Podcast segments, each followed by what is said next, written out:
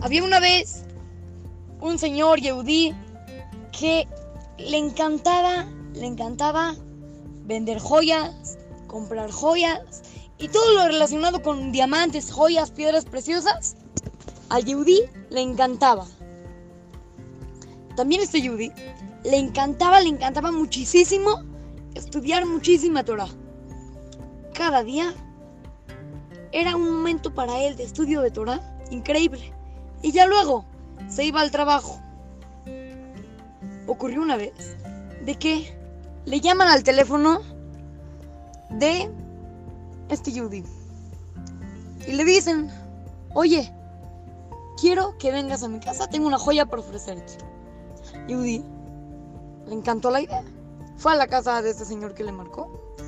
Y el señor lo metió a su casa, platicaron y le dijo, bueno, te voy a enseñar la joya.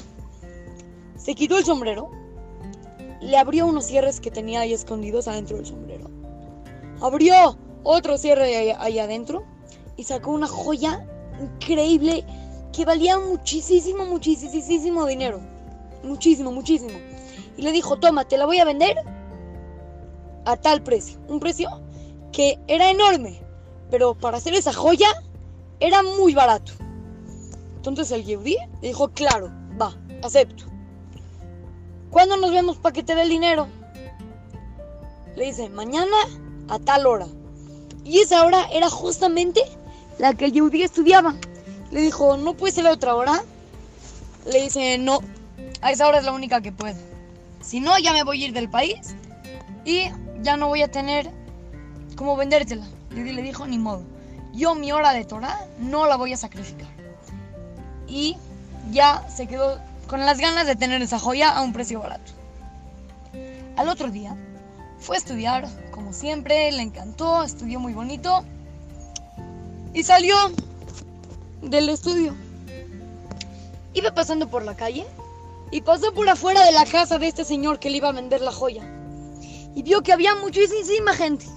Y preguntó, ¿qué pasa? ¿Por qué tanta gente? No, es que el señor se acaba de morir y no tiene a quién darle todo su dinero y dejó en su testamento que se subaste y que el dinero sea para el gobierno. Así que se está subastando cada propiedad del señor. Este señor Yudi se quedó. Pero ahora se van a subastar los pantalones. ¿Quién los quiere? Yo, 250 pesos. No, 280. Y ahí se iban subastando para ver quién se llevaba los pantalones. Luego así, cuando llegó el sombrero, el jajam dijo, el Yehudi dijo, este sombrero tiene que ser mío. Y puso un número. De repente se lo subieron. Y él, no, lo volvió a subir, lo volvió a subir. Así que al final compró el sombrero. Llegó a su casa, abrió los cierres y encontró la piedra preciosa. Hay que aprender la importancia del estudio de la Torah. Cuando una persona estudia Torah, nunca pierde.